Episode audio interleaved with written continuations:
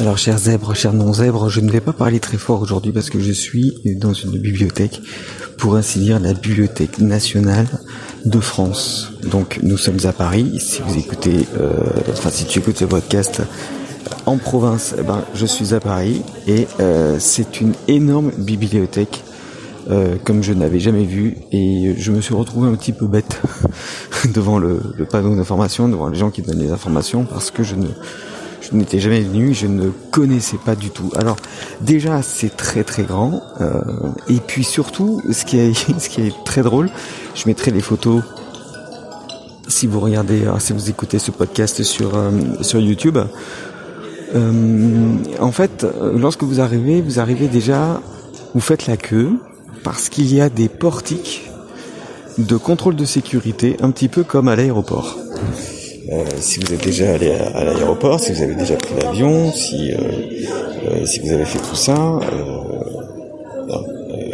en fait, c'est très très c'est très très curieux parce que vous avez l'impression d'être un terroriste, vous avez l'impression d'avoir peut-être un bagage à main euh, qui va être piégé, et donc vous devez enlever tout ce qui est métallique. Bon, pas votre ceinture ni vos chaussures, ni c'est pas aussi drastique qu'à l'aéroport, mais euh, tout ce qui est métallique, vous devez euh, passer portique avec des, des agents de sécurité. Donc c'est pour vous dire les trésors, à mon avis, qui sont vraiment à l'intérieur de cette bibliothèque, les trésors de connaissances et les trésors que euh, que vous pouvez consulter en fait, euh, parce que alors vous demandez, enfin, peut-être que tu te demandes pourquoi je suis à, la bibliothèque euh, aujourd'hui.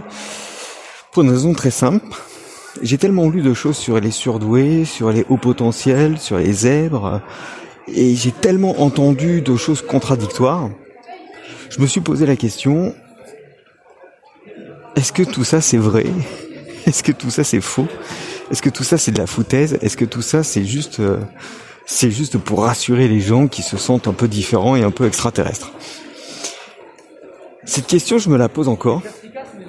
Et la seule façon, à mon avis, hein, hein la seule façon de, de découvrir la vérité, enfin s'il y a une vérité, enfin en tout cas la vérité scientifique, c'est de voir ce que dit la littérature scientifique dessus. Et la littérature scientifique, vous n'allez pas la trouver à la Fnac. Vous n'allez pas la trouver euh, sur euh, Amazon ou quoique. Vous n'allez pas la trouver euh, chez votre libraire du coin. Vous n'allez pas la trouver chez Cultura. Vous n'allez la trouver nulle part ailleurs que dans une bibliothèque, dans une médiathèque, parce que les écrits scientifiques ne sont pas forcément disponibles pour le grand public. Pas, pas qu'ils ne sont pas consultables, mais dans le sens où le grand public euh, n'y a pas accès directement parce que euh, soit il ne connaît pas. moi, je fais partie du grand public. Hein, je je connaissais pas du tout la, la littérature scientifique là-dessus, mais surtout, on va pas la mettre en avant parce que c'est tellement particulier, c'est tellement précis que économiquement, euh, voilà, on, pense que ça va pas intéresser énormément de personnes. Et pourtant, la littérature scientifique, c'est important parce que c'est là que vous avez toutes les recherches qui ont été faites sur un sujet particulier.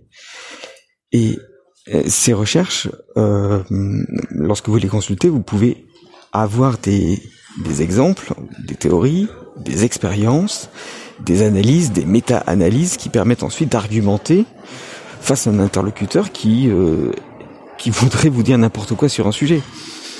Alors ça c'est important sur l'histoire, c'est important sur la science, c'est important sur le langage, c'est important sur euh, les notions de démocratie, de liberté, c'est important sur toutes les notions comme ça.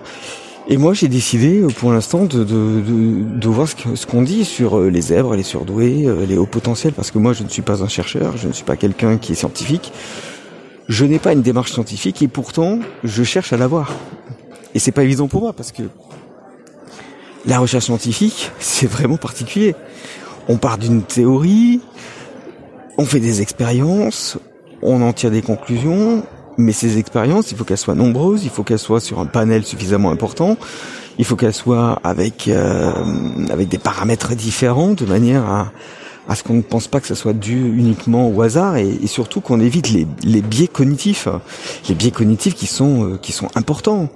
Euh, vous avez des biais cognitifs lorsque vous écoutez des débats à la télévision, lorsque vous lisez des, des articles euh, de journaux, des articles sur Internet, euh, des blogs, euh, lorsque vous voyez des vidéos, il y a des biais cognitifs un peu partout. Il faut les connaître, ces biais cognitifs, non pas parce que vous allez les éviter, parce qu'on fait tous des biais cognitifs, mais parce que en les connaissant, vous pouvez déjà vous dire, bon, euh, sur une échelle de 1 à 10, ce que je trouve de vrai, euh, par rapport à ce biais cognitif, euh, est-ce que je le mets à 4, à 5, à 6, etc.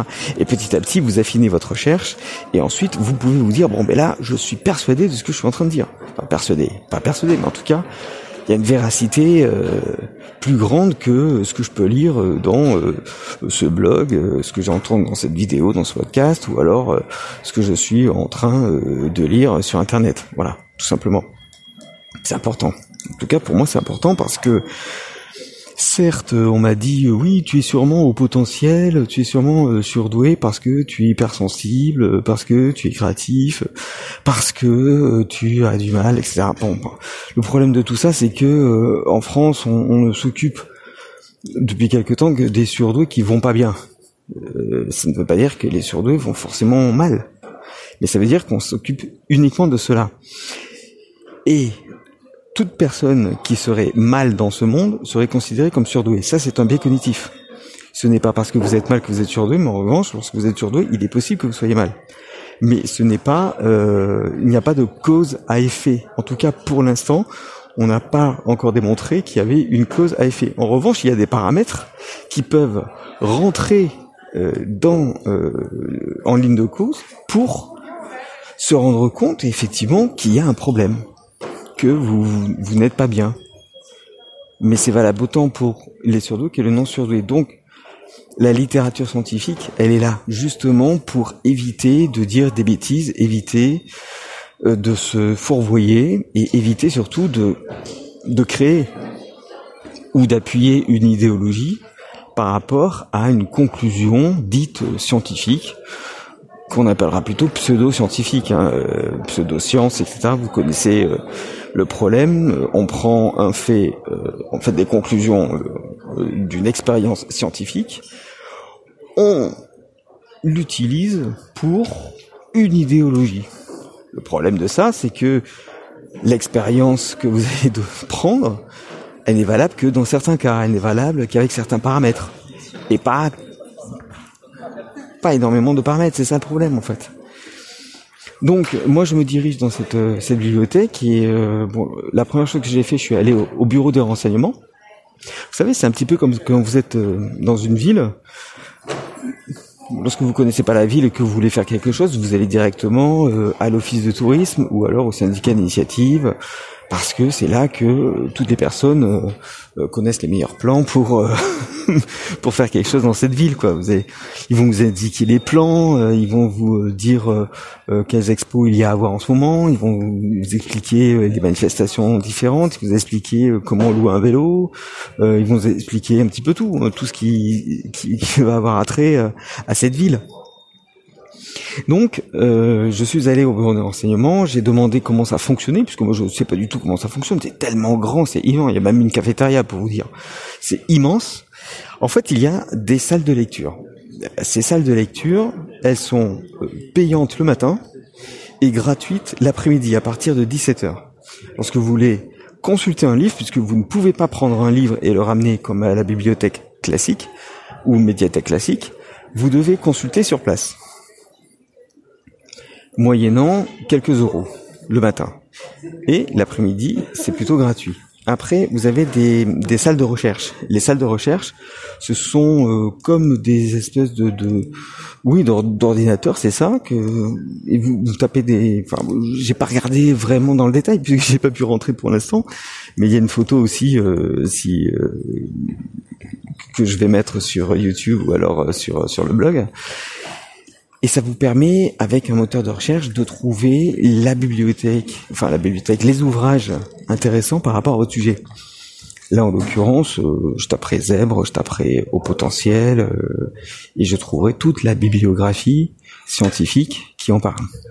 Et c'est ça qui est important. Alors, dans cette médiathèque, dans cette bibliothèque, pardon, c'est pas facile de faire ce podcast parce qu'il faut pas faire beaucoup de bruit. Donc je perds un petit peu euh, mes mots à mesure que euh, je me rends compte que je parle trop fort ou que euh, les gens me regardent et ont l'impression que je suis un espion ou quelque chose comme ça. En tout cas, j'espère que vous m'entendez bien. oui, donc dans cette bibliothèque nationale, vous avez aussi des expositions qui sont gratuites. Vous avez une librairie qui permet de, de, voir les derniers livres que vous pouvez acheter d'ailleurs. Vous avez une cafétéria et vous avez aussi euh, sur plusieurs étages en fait, à l'étage en dessous, vous avez tout ce qui a trait à la recherche scientifique, vraiment. Enfin, l'étude scientifique, pas pas que des sciences, hein, mais on appelle l'étude scientifique tout ce qui a trait à un sujet particulier et rentrer en profondeur dedans. Bon, là, c'est la phone carte, là, c'est un peu plus particulier, c'est un peu moins grand public. Et euh, je sais pas si je pourrais euh, y accéder. En tout cas, là, je me balade et là, je... vous avez des caisses, vous avez un auditorium, plusieurs auditoriums. Là, vous avez des conférences, vous avez des présentations, vous avez euh, certaines personnes qui viennent parler d'un sujet, vendre des livres, mais aussi euh, répondre à vos questions et aller aller tout droit dans, dans, dans, ce que vous recherchez la plupart du temps. Vous avez des conférences, vous avez euh, des, euh, des, des, salles où vous pouvez euh, des salles de lecture, euh, des concerts parfois, des rencontres, des spectacles, des conférences, comme je disais. voilà, c'est c'est c'est gigantesque. Je pense que je pense que ce podcast, je sais pas si vous écoutez ce podcast encore, mais moi je voulais parler de cette bibliothèque nationale de France, puisque c'est là que vous avez tous les ouvrages. Lorsque vous, par exemple, lorsque vous euh, écrivez un livre, lorsque vous publiez un livre, le dépôt légal, vous le faites ici, dans la Bibliothèque nationale de France, François Mitterrand. Donc c'est pour ça que euh, c'est très bien gardé. Euh, D'ailleurs, tout à l'heure, il y a eu une alerte à la bombe. On a dû sortir pour euh, euh, alors que moi j'étais à peine rentré, hop, il fallait tout de suite sortir pour euh, vérifier, etc. Bon, ça n'a pas duré très très longtemps. Je sais pas si c'était pas un exercice plutôt, mais euh, voilà, si si vous avez besoin et si vous êtes à Paris et si tu es à Paris, toi qui m'écoutes, si tu es à Paris et que tu as besoin de faire des recherches, il y a deux pôles pour toi. La Bibliothèque nationale de France donc situé sur la ligne 14 du métro. Euh, François Mitterrand, hein, c'est l'arrêt. Et il y a aussi à la Géode, donc du côté de, du parc de la Villette. Voilà. Là, c'est le prochain podcast que je ferai pour voir s'il y a une différence.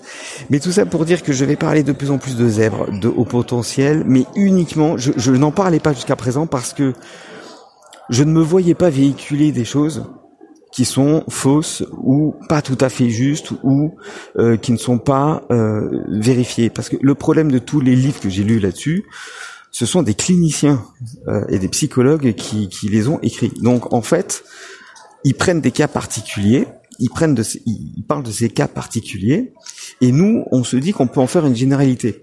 Ça, c'est pas bon. Ça, on ne peut pas faire ça.